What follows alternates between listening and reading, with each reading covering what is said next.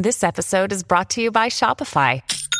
Forget the frustration of picking commerce platforms when you switch your business to Shopify, the global commerce platform that supercharges your selling wherever you sell. With Shopify, you'll harness the same intuitive features, trusted apps, and powerful analytics used by the world's leading brands. Sign up today for your $1 per month trial period at shopify.com slash tech, all lowercase. That's shopify.com slash tech. Estamos de vuelta con la revista informativa Buenos Días Americano, junto a Nelson Rubio, Jolly Cuello y Gaby Peroso, por Americano.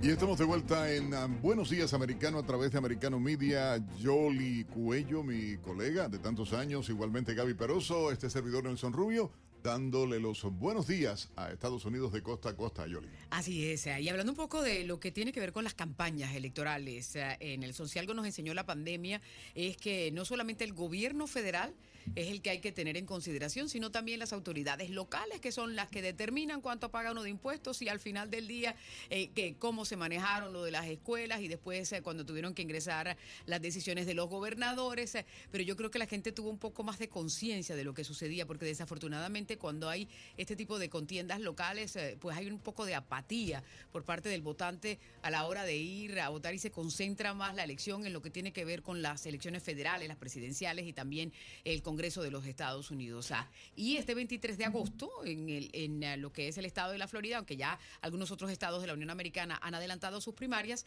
van a acudir a las urnas o vamos a acudir a las urnas. Ayer fue un día crucial porque ya se, eh, se establecieron todos los cambios que se tenían que hacer para que las personas estuvieran habilitadas para participar en esa jornada electoral. Y el gobernador Ron DeSantis lo decía, esto es una batalla que en este momento va desde el funcionario más simple a nivel eh, electo, a nivel local, y lo hemos visto, ¿no? La desfachatez a veces de las algunas de las decisiones que se han estado tomando, lamentablemente, en gobiernos locales que tienen un impacto para la familia hispana, para la familia conservadora, que son muy fuertes. Hay algo que sí ah, nos da gusto y es tener en nuestros estudios en vivo a esta hora a Daniel Fernández. Él es empresario, una eh, joven figura dentro de la política local, un activista comunitario de mucha trayectoria republicano y que se lanza en este momento igualmente a, la política a nivel eh, del condado Miami-Dade concretamente. Buenos días, bienvenido a, Americano Media. Buenos días, Jolly. Buenos días, Nelson. Gracias por la oportunidad a toda la audiencia, teleaudiencia, radioaudiencia. Pues sí, eh, lanzamos la campaña hace aproximadamente cuatro meses eh, y es por la corriendo para el distrito 6, Miami-Dade County, en el condado Miami-Dade. Y algo que ustedes decían que es sumamente importante, las personas a veces no tienen la, noción de lo importante que es una elección local.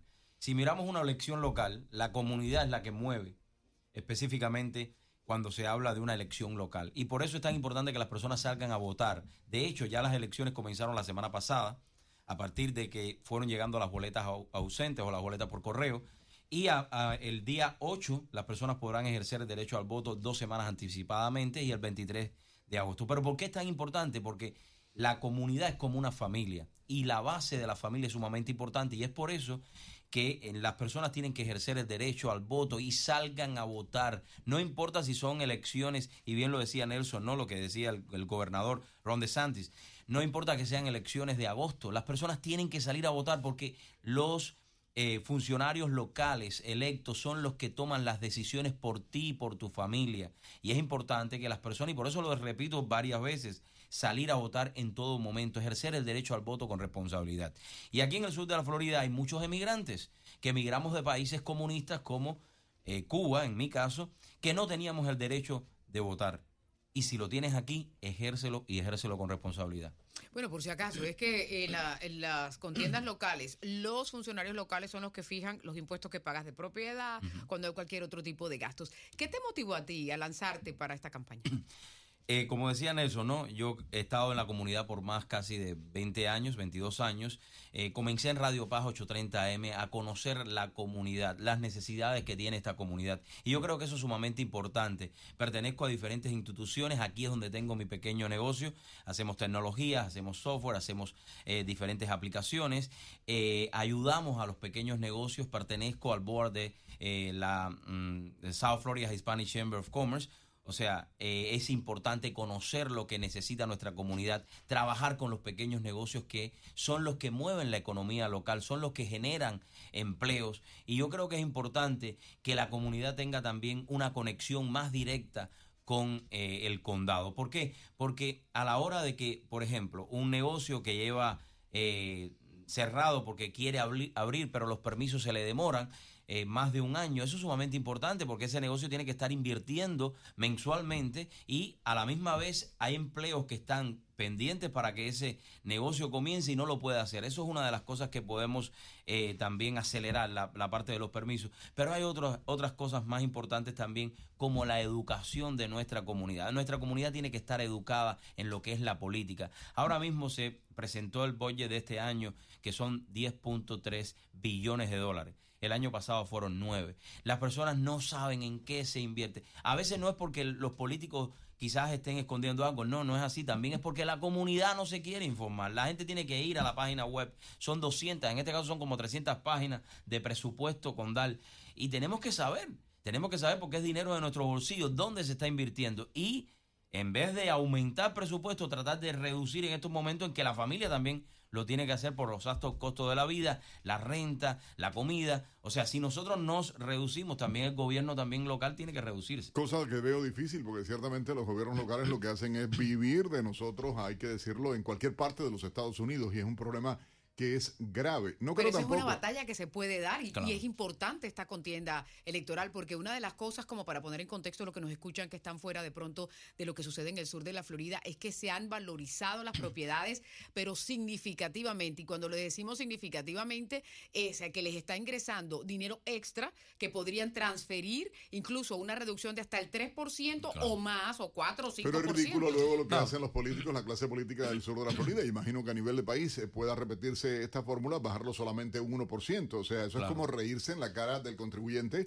que está dando. Ah, y acá no es solo ese fenómeno, y pienso que en toda la nación americana a, esta hora mucha gente le ha subido eh, el precio de la electricidad. Ha subido, como decía Gabriel, los alimentos, el transporte, la todo, ha subido, se ha encarecido todo en el país. Y tú dices, bueno, la familia promedio no tiene, lo veíamos el otro día y lo analizábamos acá, tres de cada cuatro norteamericanos no le alcanza el salario en estos momentos para vivir medianamente bien, medianamente bien. Claro, me gustaría preguntarte cómo te estás acoplando tú como empresario, como pequeño empresario, con, con, esto que está pasando en la economía. Mira, algo, algo importante antes de pasar ahí, Yoli, que yo creo que cuando nosotros tocamos puertas, y esta semana cuando salió la noticia de lo que Nelson eh, preguntaba, las personas eh, nos decían, eso es una falta de respeto, que un funcionario electo nos diga a nosotros que nos van a bajar un por ciento de nuestros taxes cuando las propiedades han aumentado y al aumentar las propiedades aumenta también lo que nosotros tenemos que pagar como contribuyentes por los taxes. O sea, que en realidad no es nada lo que le, dan, lo que le van a,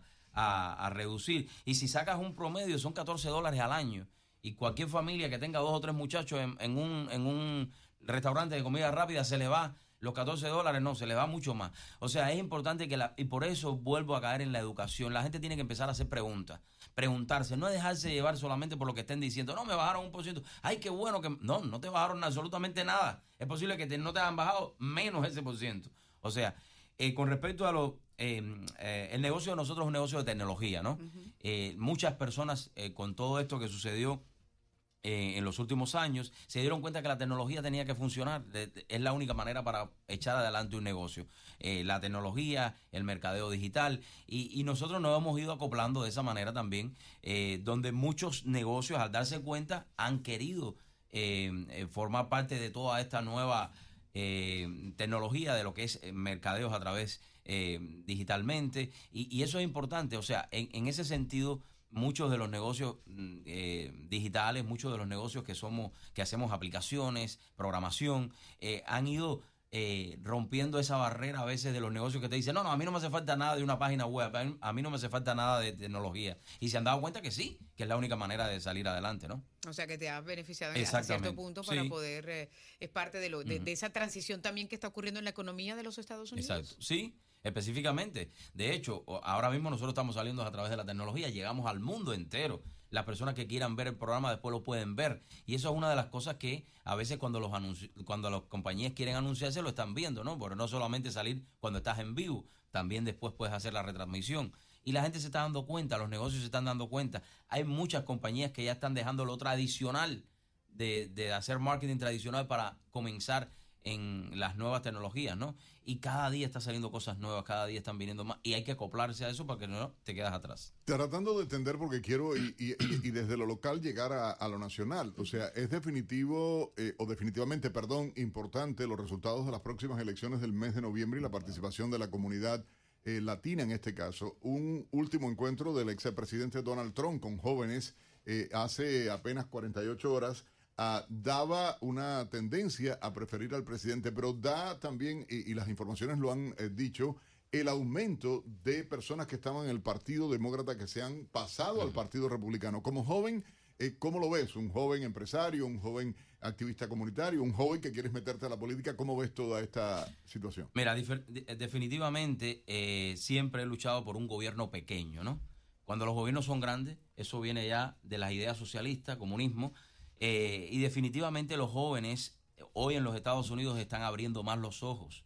Definitivamente están viendo, en, se están viendo en el espejo de muchos de nosotros que hemos venido de países comunistas socialistas eh, a, buscar libertad, ¿no? Y, y, y eh, simplemente cuando vamos a las universidades, hay mucho trabajo que se está haciendo en las universidades también sobre todas las cosas dentro del Partido Republicano para poder demostrarles a estos jóvenes que la única manera de salir adelante en la vida es cuando tú luchas por lo que tú quieres, cuando tú te pones una meta de verdad. Y eso es lo que estamos viendo. Por eso es que hay muchas personas que en estos momentos al ver todo el, el proceder del Partido Demócrata, especialmente de esta administración, a lo largo de todo este año, eh, todo es, es inconcebible. Y, y, muchas personas, amigos míos demócratas, lo, lo están viendo, ¿no?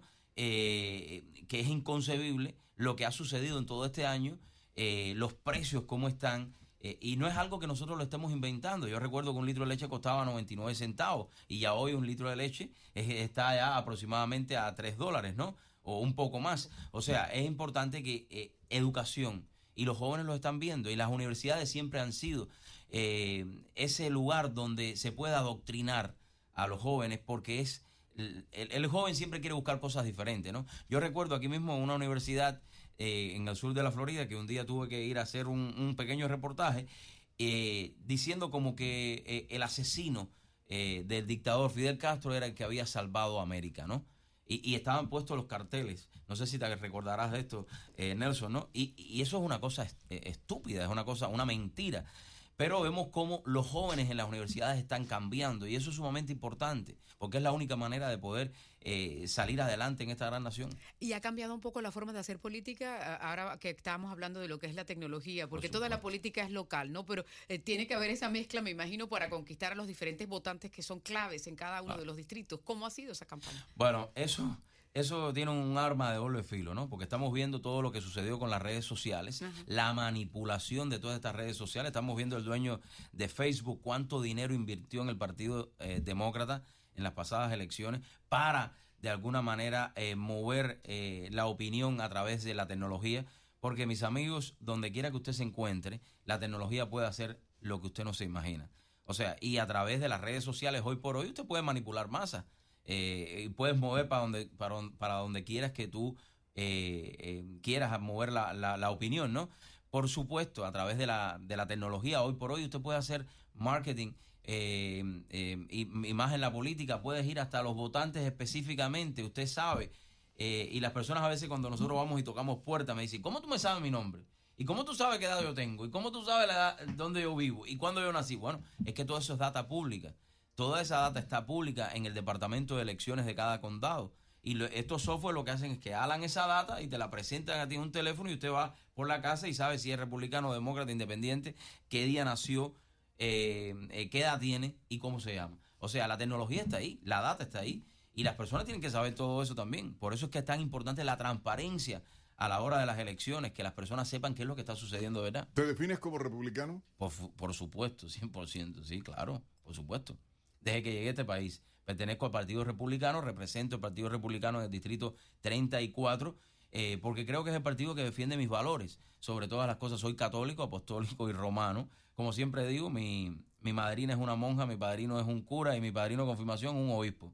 Así que eh, soy conservador eh, me importa sumamente la familia. Creo que la vida comienza en el momento de la concepción, cuando el óvulo fecunda, cuando el espermatozoide fecunda el óvulo, para decirlo claramente. Ahí es donde comienza la Te vida. traicionó el subconsciente. Sí, en no, tu no, no, casa, no, en tu casa, quien manda es tu mujer. No, bueno, yo digo que en mi casa, sí, es verdad, porque No, en mi no, casa todo el eso mundo es mujer. más que evidente, ¿no? No, o no, sea, no, lo metas en aprieto. No, no, no, pero no. eso pero, pasa. pero un detalle muy importante porque si están escuchando también en el condado Miami-Dade, estas elecciones locales en esta área no son partidistas. Es decir, No lo son. No lo son. Que, que cuando, cuando sale el nombre tuyo en la boleta o el de cualquier otra persona que esté aspirando allí, no va a salir al lado de qué partido. Exactamente. Importante eso, Yoli.